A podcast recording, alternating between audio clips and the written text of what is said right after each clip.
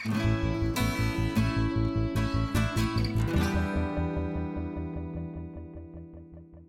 привет! Это подкаст «Давай голосом», в котором мы слушаем лучшие журналистские расследования и репортажи о России и беседуем с их авторами. Мы делаем этот подкаст вместе с премией «Редколлегия». Материалы отобраны экспертами редколлегии, а авторы текстов вошли в список претендентов на присуждение премии. Меня зовут Олеся Герсименко, я специальный корреспондент русской службы BBC. А меня зовут Семен Шишенин, и я заместитель главного редактора студии подкастов «Либо-либо». Сегодня мы будем слушать текст, который называется «Очень богатый беженец». Он вышел на сайте «Важные истории» и посвящен бывшему вице-президенту Роснефти, знакомцу Путина и Сечина, который несколько лет назад сбежал из России, а, спасаясь от уголовного преследования, и остался жить в Лондоне. Над материалом работали сразу несколько авторов. Это Роман Романовский, Валерий Перевозчиков, Виталий Немцев, Максим Поляков и Роман Пилипенко. Мы поговорим а, с одним из авторов, с Валерием Перевозчиковым. И вот перед записью дискутировали с Семеном. А мне видится в этом тексте очень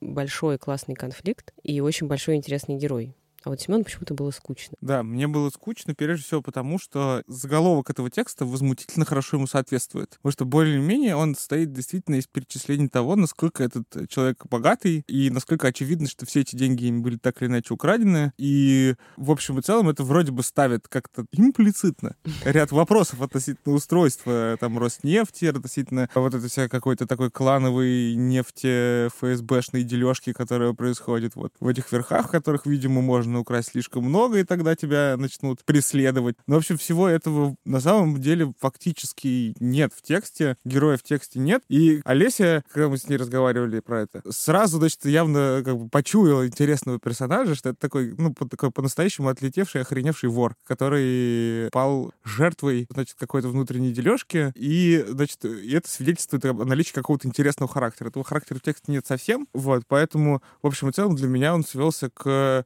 как бы такому, ну, что-то вроде расследования Навального без графики, и, и эмоциональных эпитетов. Тем не менее, это перечисление его, так сказать, активов, очевидно, я подозреваю, что не полное, надо поговорить об этом с авторами, оно довольно, на самом деле, большое впечатление производит. И какие-то вопросы, которые остались в тексте неотвеченными, ну, например, относительно того, а вот сколько допустимо при этом своровать, и вообще допустимо ли в принципе воровать внутри Роснефти, как все это устроено, вот об этом мы, наверное, поговорим с автором, так что этого подкаста может быть очень значительной добавочной стоимости. Я предлагаю предлагаю слушателям э, отринуть оценки сейчас и послушать текст, который прочитает Алевтина Пугач, и самим решить, интересный это герой или все таки не стоящий внимания журналистов.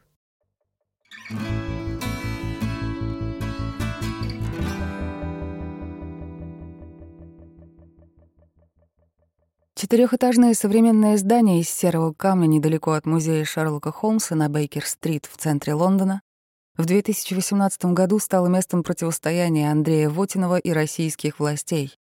Здесь располагается Вестминстерский магистральный суд. Он рассматривал дело об экстрадиции бывшего вице-президента Роснефти, которого в России заподозрили в мошенничестве. Вотинов перебрался в Лондон не позже 2016 года. Именно тогда российские власти потребовали от Соединенного Королевства выдать опального топ-менеджера. Защищать его вызвался карманный публицист Ходорковского. Так представители Роснефти назвали Ричарда Сакву, политолога, специалиста по российской политике и исследователя посткоммунистического периода российской истории, профессора Кентского университета. Во время слушаний весной 2018 года Саква заявил, что, по его мнению, за обвинением Вотинова в мошенничестве предположительно стоит Игорь Сечин, Саква вспомнил все громкие скандалы, так или иначе связанные с именем президента Роснефти, в том числе арест бывшего министра экономического развития Алексея Улюкаева. По его словам, Сечин общается с президентом Владимиром Путиным и принадлежит к силовикам, part of the силовики, как сказал Саква, могущественной касте, которая взяла на себя роль защиты государства и подчинила себе судебную систему. По мнению стороны защиты, главной причиной преследования стало то, что Вотинов якобы не поддержал режим Владимира Путина со стороны Роснефти. Но никаких документальных доказательств ни Вотинов, ни Саква не представили. Впрочем, некоторые косвенные свидетельства вероятного участия Сечина в преследовании Вотинова в суде все таки прозвучали. После жалобы главы Роснефти в августе 2015 года было возбуждено уголовное дело против совладельца строительной компании «Гравитон» Александра Ярчука. Его фирма якобы с нарушениями строила причал для Туапсинского НПЗ, когда им руководил Вотинов. Ярчук, который тоже сбежал в Великобританию и экстрадиции которого добивалась российская сторона, заявил, что через него Сечин якобы пытался добраться до бывшего коллеги. Кроме того, в судебном решении упоминается расшифровка некой аудиозаписи разговора одного из менеджеров Гравитона с Владимиром Крыловым из Роснефти. Крылов якобы заявил, что либо Гравитон выплатит некие суммы, либо столкнется с судебным преследованием. Если Игорь Иванович Сечин отдаст приказ, они найдут способ достать всех, якобы сказал Крылов. Судья Эмма Арбитнот отметила в решении, что у нее нет причин сомневаться в достоверности этих доказательств. В итоге, в июне 2018 года суд отклонил запрос о выдаче России Вотинова на основании того, что это один из тех исключительных случаев, когда ответчик Вотинов показал, что существует реальный риск того, что он столкнется с вопиющим отказом в правосудии, если будет экстрадирован в Российскую Федерацию. В Роснефти прокомментировали это судебное решение с разочарованием, назвав его публицистическим документом по смыслу и стилю, воспроизводящим антироссийскую истерию, наблюдаемую в британских медиа. В пресс-релизе нефтяной компании говорилось, что на совести самого Вотинова то, что он стал разменной монетой в этой игре. Получить комментарий бывшего вице-президента Роснефти не удалось. До побега в Лондон Вотинов делал успешную карьеру. В нефтянку он пришел в середине 90-х, устроившись в компанию Туапсе нефтепродукт. Там он сначала стал главным инженером, потом первым заместителем руководителя, а в 2010 году — директором. К этому времени Роснефть полностью выкупила Туапсе нефтепродукт. В середине 2012 года в Краснодарский край приехал Владимир Путин, чтобы торжественно запустить новый глубоководный причал и посмотреть на реконструкцию местного нефтекомплекса. Президента и главу Роснефти в той поездке сопровождал Вотинов. В конце 2012 года Вотинов окончательно перебрался в Москву. Там ему предложили должность вице-президента Роснефти. На этой позиции он проработал чуть больше двух лет. Первая информация о предполагаемом уходе Водинова из Роснефти появилась в российских деловых изданиях в середине октября 2014 года. В качестве возможных причин его ухода назывались сначала нарушение внутренних норм при расчете бюджета ряда проектов, а затем проблемы с запуском проекта Восточной нефтехимической компании. Когда именно Андрея Вотинова официально уволили из Роснефти, неизвестно. Компания ограничилась скупым сообщением о выводе его из состава правления в конце апреля 2015 года. Ни в одном российском СМИ не упоминалось то, о чем говорил политолог Саква в Вестминстерском суде. Об отказе Вотинова поддержать режим Владимира Путина со стороны Роснефти. Молчание хранил и сам бывший вице-президент. Через полгода, 30 ноября 2015 года, Следственный комитет возбудил против Андрея Вотинова, его бизнес-партнера Александра Фериченко и еще нескольких человек уголовное дело по статье о мошенничестве, совершенном организованной группой в особо крупном размере. Фериченко арестовали и заключили под стражу. Вотинов успел уехать в Великобританию. Его объявили в международный розыск. Ордер на арест бывшего топ-менеджера Роснефти был выдан 23 декабря 2015 года, но информация об уголовных делах появилась в СМИ только в апреле 2016 года. Вотинов мог перебраться в Великобританию во многом из-за того, что эта страна не выдает россиян, которых преследуют на родине. В 21 веке был только один случай, когда Соединенное Королевство согласилось на экстрадицию. Отправило в Москву подозреваемого в грабеже жителя Иркутска. Бизнесмены, уголовные дела которых, по мнению британских судов, политически мотивированы, остаются жить в Лондоне. Этой логикой, скорее всего, и руководствовался Вотинов. Более того, существует несколько свидетельств, указывающих на то, что его семья купила в Лондоне дом стоимостью более трех миллиардов рублей. У Вотинова есть доверенное лицо, швейцарская адвокатесса Доминика Мадрус Гурамант. Ранее она являлась трастовым управляющим новозеландских трастов Narrow Trusty Limited, которые принадлежали дочери Вотинова Дарье. В реестре иностранных компаний, владеющих недвижимостью в Великобритании, Есть компания SNC Amadrus and Amadrus Giramant Emma Partners, принадлежащая Доминик Амадрус, которая владеет домом в элитном районе Лондона. Адрес этого дома есть в реестре. Плот 2, 6579 Виннингтон Роуд, Лондон, N2 0ТТ. Такие технические адреса присваиваются домам на этапе стройки. По данным лондонских риэлторов, сын Андрея Вотинова Валерий указывал в качестве регистрации в Лондоне другой адрес — Денвуд Драйв 2. Если посмотреть на Google карту, то выяснится, что это один и тот же дом. На этапе постройки у него был технический адрес, а после ее завершения — официальный. Вход на частную улицу Дейнвуд Драйв огорожен забором с двух сторон. Попасть на нее без специального пропуска нельзя. На заборе установлено множество камер, а территорию патрулировал охранник. Так работают в Великобритании частные улицы, private road, которые содержатся за счет частных лиц или организаций. В объявлении на сайте риэлторского агентства Глентри окрестности Виннингтон-Роуд в Хэмпстеде называются анклавом за частными воротами и под защитой службы безопасности. Документы о покупке особняка в реестре иностранных компаний датированы декабрем 2015 года. Приобрела дом компания, которой управляла адвокат Доминика Мадрус. Его цена — 28,8 миллионов фунтов стерлингов, что эквивалентно 41 миллиону долларов США, а по официальному курсу ЦБРФ на дату покупки 18 декабря 2015 года — около 3 миллиардов рублей. В описании особняка говорится, что на первом этаже располагается холл для приемов, гостиная, столовая, кабинет-галерея, семейная комната, зал для завтрака и зимний сад. Второй и третий этажи отданы под три спальни, каждая со своей ванной. На цокольном этаже оборудованы спортзал с бассейном, сауна, процедурный кабинет, кинозал, бар и гараж на 9 машин. Там же располагаются дополнительная кухня, откуда можно попасть в две комнаты для персонала. бизнес партнера бывшего вице-президента Роснефти Александра Фериченко арестовали на следующий день после возбуждения уголовного дела в конце ноября 2015 года. К этому времени негласные проблемы Вотинова длились уже несколько месяцев. Топ-менеджер успел подготовить запасной аэродром в Европе, стал резидентом Монако, а позже обратился за гражданством Кипра. По всей видимости, в обоих случаях претендовать на нужные документы ему помогли покупка или аренда дорогой недвижимости в этих юрисдикциях. В июне 2015 года Вотинов указал в качестве места жительства многоквартирный дом в Монако, об этом стало известно благодаря утечке документов из Панамского архива.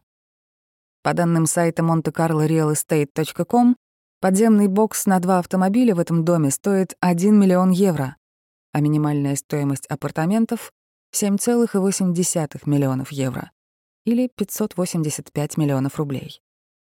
Аренда или владение такими апартаментами может быть основанием для получения вида на жительство. Его Вотинов получил в 2017 году.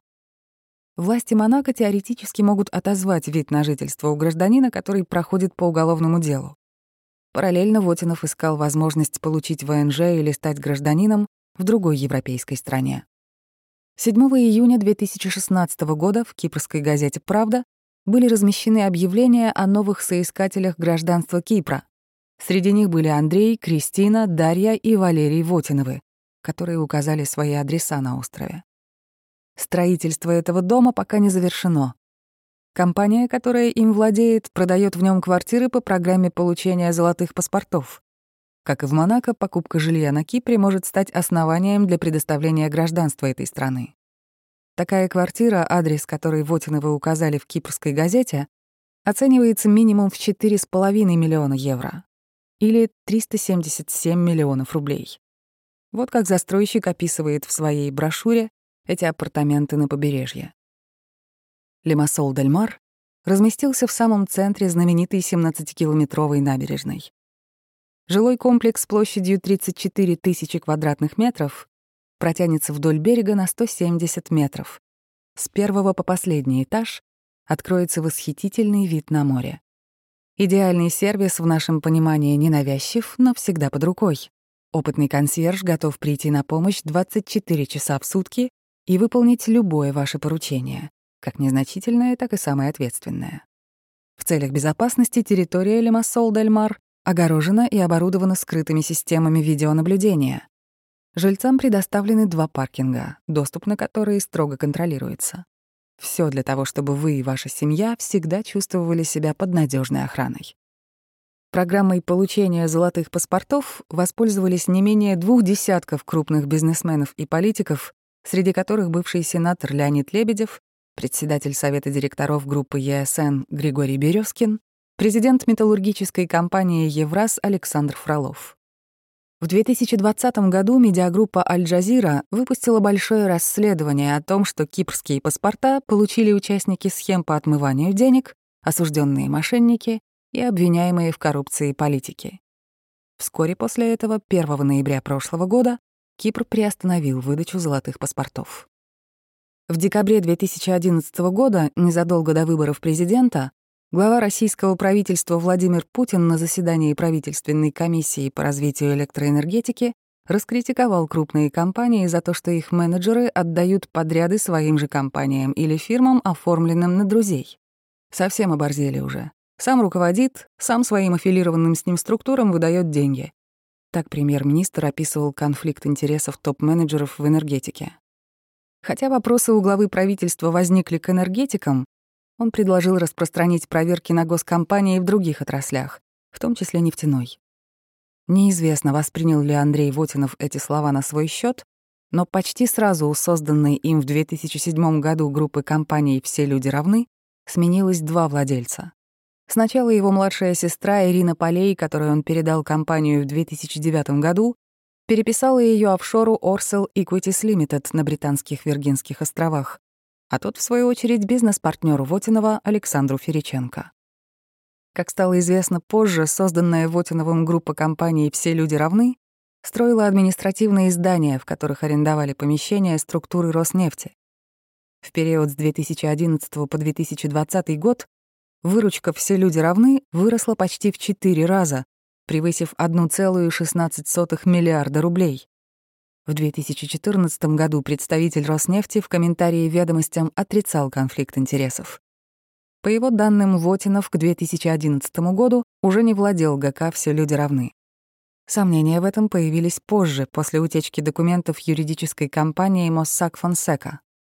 Из них стало известно об офшорах, в которых политики, чиновники, бизнесмены и знаменитости укрывали свои деньги. Согласно документам из панамского досье, Вотинов, уже став вице-президентом нефтяной компании, не владел напрямую ГК «Все люди равны», но контролировал счет офшорной фирмы, которая владела этой группой. По мнению следствия, Вотинов и Фериченко все спланировали еще в 2010 году. В 2012 году «Все люди равны» отдала в субаренду нефтеперерабатывающему заводу земельный участок площадью 17 тысяч квадратных метров и получила за это от НПЗ более 100 миллионов рублей. Земля принадлежала Краснодарскому краю и находилась в аренде у строительной компании Фериченко. А затем ГК «Все люди равны» построила на этом участке десятиэтажное офисное здание, которое было сдано в аренду НПЗ еще до ввода его в эксплуатацию. Следственный комитет посчитал, что ущерб Роснефти в период с августа 2012 года по апрель 2015 года составил по субаренде участка 344,5 миллиона рублей, а по аренде недостроя — 156,9 миллиона рублей. Андрей Вотинов в первой половине 90-х закончил Краснодарское военное командно-инженерное училище ракетных войск, где получил офицерское звание и квалификацию инженера-механика. Этот статус не гарантировал ему высокую должность в Туапсе нефтепродукт, куда он устроился после учебы. Да и сама компания была сравнительно небольшой. Она перегружала нефть с железной дороги на танкеры. Группу компаний «Все люди равны» Вотинов учредил в 2007 году, когда стал заместителем директора в Туапсе нефтепродукт. К этому времени в его руках уже было немало полномочий, чтобы решать многие технические и управленческие вопросы. В последние полтора года Вотинов пытается закрыть историю своего преследования. В 2020 году он подал несколько жалоб в российские суды на действия или бездействие должностных лиц, которые осуществляют уголовное производство по его делу. Ростовский кассационный суд отклонил одну из них. По требованию Роскомнадзора был ограничен доступ к перепечатке публикаций ведомостей на сайте Компромат, где на основании данных из панамского досье упоминается иностранная недвижимость Вотинова и некоторых других бывших и действующих топ-менеджеров российских госкомпаний и госбанков. А в начале 2020 года Вотинов, который долгое время избегал встречи с российским правосудием по уголовному делу, обратился в Тушинский суд Москвы с иском о защите персональных данных, чести, достоинства и деловой репутации. Ответчиками были указаны несколько сетевых изданий и Международный консорциум журналистских расследований. Судьба этого иска неизвестна. Thank you.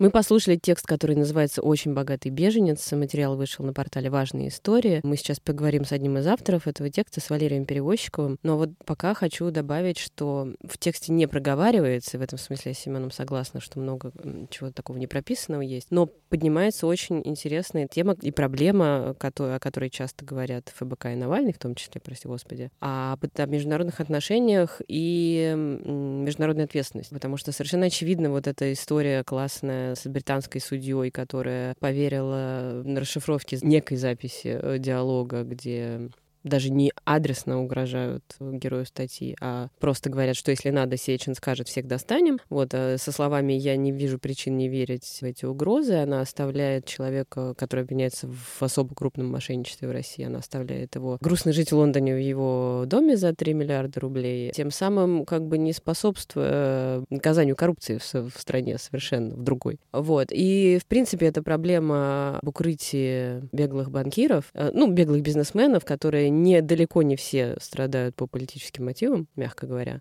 Это то, о чем э, в своем комментарии говорит Елена Панфилова в этом тексте. Тема очень болезненная и вызывает очень много вопросов у юристов и борцов с коррупцией в России, и на самом деле у журналистов тоже. Но вот э, я бы об этом поговорила с автором, потому что в тексте не проговаривается вот эта проблема сама. Она просто как бы фактами заявлена, но дальше развитие темы не идет. Да, мне тоже интересно, насколько большой зазор между тем образом, который вроде бы лепит для своего подзащитного адвокат, и лепит он из него что-то вроде нечто среднее между Чичваркиным и Ходорковским, от текста остается поверхностное впечатление, что это совершенно не так. Вот. Что он, что этот человек мог бы быть другой таким когорты же... совершенно. Да, да, да, мог да, бы да, быть да. таким же Сечным, у него такой же бэкграунд, он такой же и есть действительно партов силовики, и как бы не вполне понятно, каким образом он тогда может претендовать примерно на такое же отношение или аналогичное отношение со стороны британского суда, но из чего складывается отношение британского суда, мне, честно говоря, вообще неизвестно. Давай попробуем про это поговорить с автором. Звоним. Здравствуйте, Валерий. Здравствуйте, Семен. Здравствуйте. Здравствуйте, Алис. Послушали ваш текст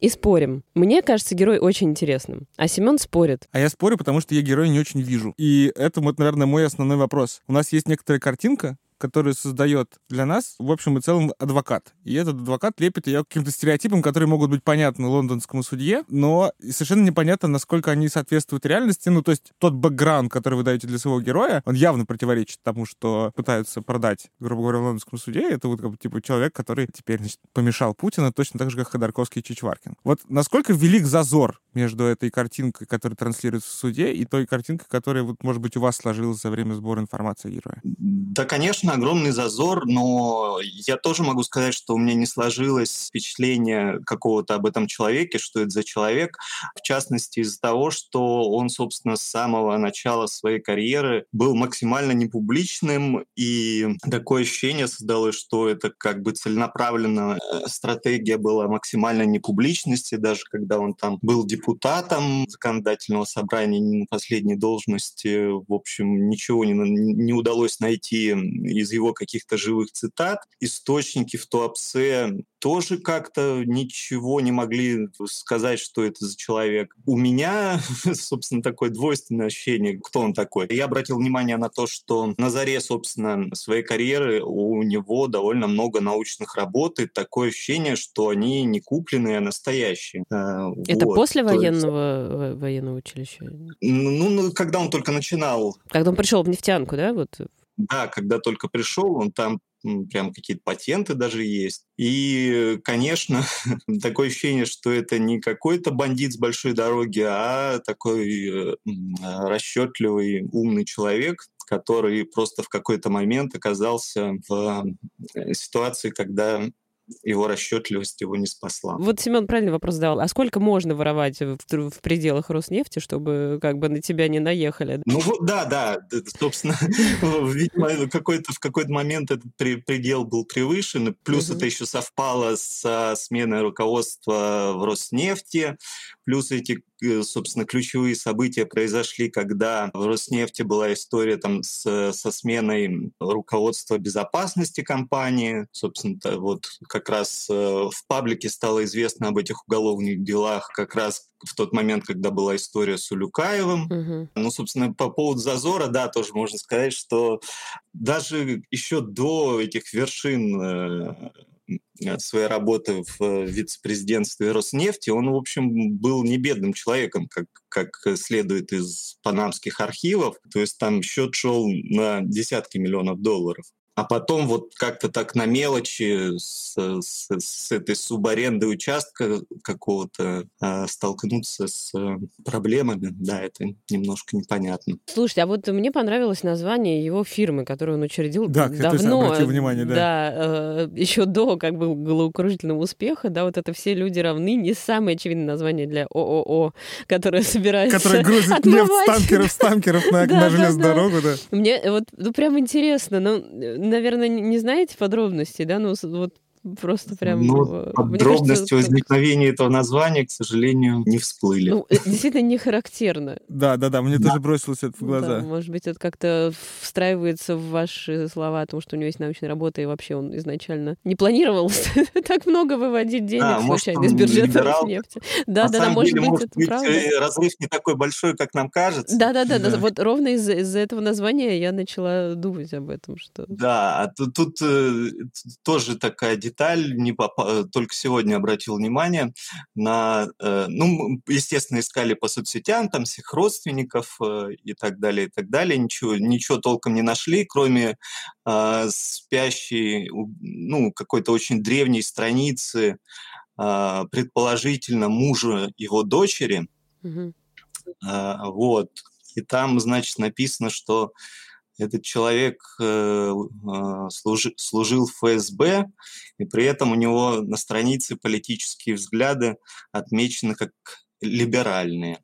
Тут я бы сказал, что чего мне немножко не хватило, действительно, это относительного контекста, потому что, в общем и целом, судя по тому, что существенной шумихи вокруг этой истории нигде не поднимается, ну, то есть вы, мне кажется, чуть ли не первый, наверное, кто обратил на него внимание, ваш, вернее, ваш коллектив авторов обратил внимание на него с такой детальностью, на этот кейс. И вот пытаюсь даже понять, вот для, скажем, для самой там Роснефти, да, для, там, для людей, которые как-то следят за достойными долями воровства в разных значит, структурах, это насколько вообще важная для них история? Я имею в виду, вот это, это просто, грубо говоря, будни этого клана, да, ну вот типа вот Ваську выгнали, э, Васька вернется или не вернется. Там довольно длительные периоды, когда сначала там, собственно, ключевую роль в его неудавшейся дальнейшей карьере сыграла публикация в ведомостях по поводу конфликта интересов э, э, разных топ-менеджеров Роснефти.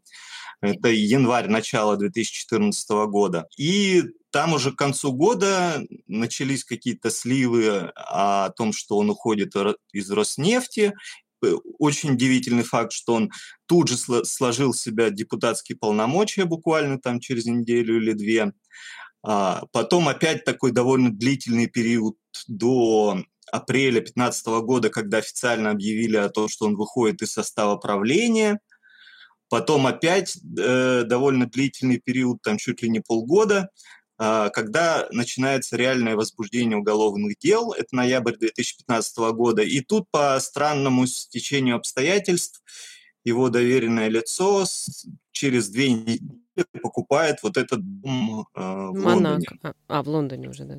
Да, и а, вообще в паблике вся информация о том, что есть такие уголовные дела, появились, появилась еще через пять месяцев.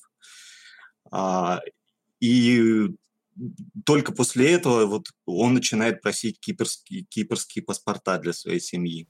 То есть то до есть последнего хотел, видимо, еще как-то э, Да, как-то отбиться. То есть, видимо, там какая-то угу. внут, внутри, внутриклановая борьба, он сопротивлялся. Ну, не, не очень успешно. Слушайте, вот мы еще говорили о, собственно, отношении Британии, в, о том, как, какую она занимает позицию во многих таких э, судебных кейсах. Чтение решения британского суда – это отдельное удовольствие. Вот там э, вы цитируете пресс-релиз Роснефти, который называет решение суда публицистикой там худших традициях э, антироссийских э, СМИ. Ну, если честно, это тот редкий случай, когда, мне кажется, я даже, по-моему, согласна в какой-то степени с пресс-службой Роснефти, потому что, ну, во всяком случае, из записания, вот, которое вы даете в, цитатами в, в своем тексте, ну, да, действительно, это мало похоже на какую-то юридическую бумагу, а больше тянет на публицистический памфлет. А у вас какие остались впечатления? Э, нет, не пуб... это далеко не публицистический памфлет решения английского суда, потому что там, э, ну, во-первых, все очень аргументированно, детально, дотошно э, прописано.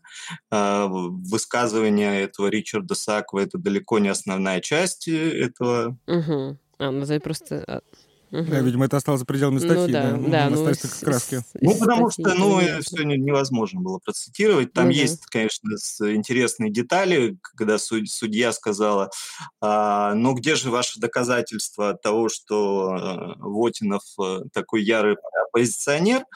А, защита ничего не предоставила, чем вергла судью в недоумение. Так а почему тогда решение положительное?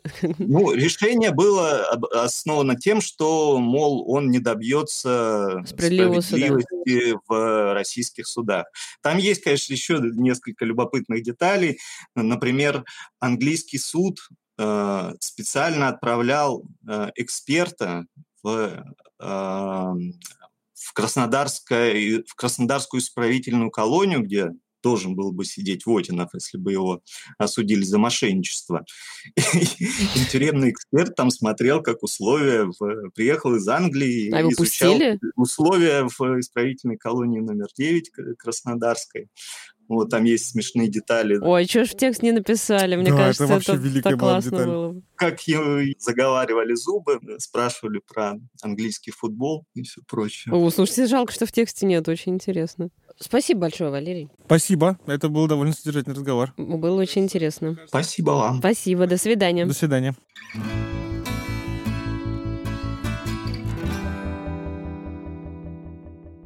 По итогам этого разговора, у меня, конечно, вот эта деталь про то, что британский суд настолько не понял, с кем он имеет дело и вообще, что реально происходит, что отправил эксперта в российскую тюрьму, чтобы, ну, хоть как-нибудь что-нибудь себя представить, это, конечно, это такое впечатление, что это мог бы быть прям совсем другой текст.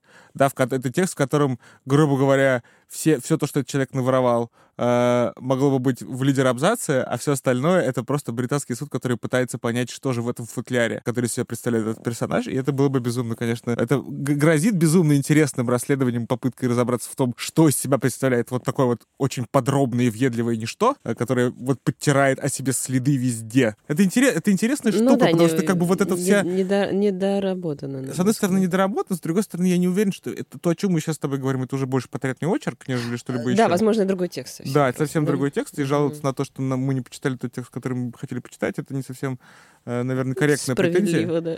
Вот, но Э, я просто подумал здесь про то, что вот больше всего, наверное, меня всего всей этой истории задело то, что я действительно не представляю себе контекста, я не, представляю, не представляю себе пропорций, да, вот правил.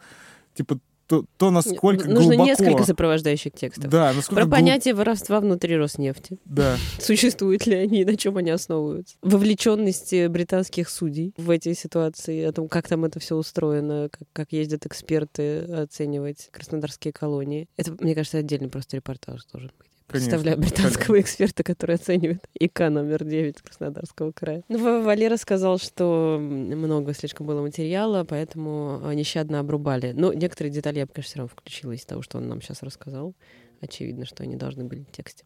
Ну ладно, может быть, займутся продолжением когда-нибудь этой истории. Текст на самом деле любопытный, потому что вот, мы, кажется, пощупали некоторую часть этого животного. Может, это хвост слона, а может быть, это чьи-то усы, непонятно. Это был подкаст «Давай голосом». Мы делаем его вместе с премией «Редколлегия». Слушайте нас на всех площадках, ставьте лайки, пишите комментарии. С вами была Олеся Кирсменко и Семен Шишенин. Пока-пока.